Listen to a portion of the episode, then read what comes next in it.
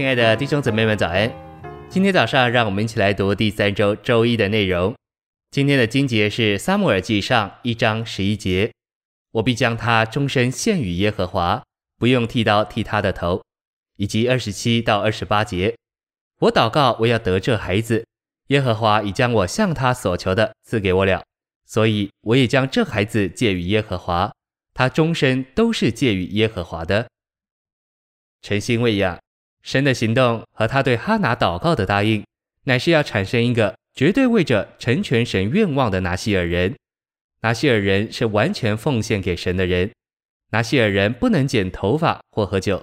在圣经里，长发表征做头的权柄。拿西尔人留长头发，表征接受神做他的头，以神为丈夫，就如女人以丈夫做她的头一样。因此，拿西尔人就是服从神。以神为头为权柄的人，这就是为什么哈拿祷告：主若赐他一个男孩，必不用剃刀剃他的头。在圣经里，喝酒表征享受属世的享乐，拿西尔人对属世享乐没有兴趣。撒母耳甚至在出生之前就被他母亲奉献做这样的人，这是一件大事，因为撒母耳带进了一个新的时代。信息选读：撒母耳年幼时。可能在两三岁时，就由他母亲献给耶和华，以履行他对神所许的愿。在撒上二章一至十节，我们看见奉献之母亲的祷告。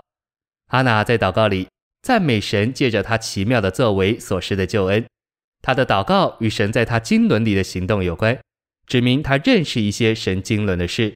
在民数记六章，神给了摩西一篇补充，这篇补充是神为了防止祭司职分的堕落。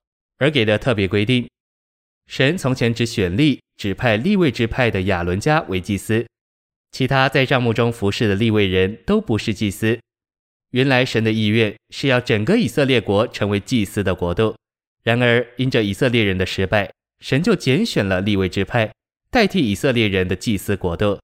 但并非整个立位支派都是神所拣选的，只有亚伦家被选任为祭司。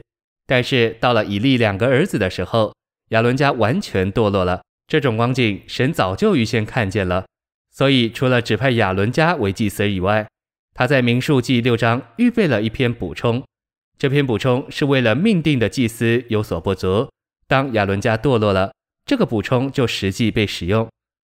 拿细耳人的原则就是自愿奉献，这不是神指派、命定或拣选的，而是自愿将自己献上给神。在以利的时代。就祭司职分而论，神是被撇在贫穷的境地，所以哈拿将撒母耳借给神。他对神说：“若是神给他一个儿子，他要将这个儿子借给神。”在不正常的情形里，神在他的行政里遭受贫乏的时候，需要有人自愿地把自己借给神。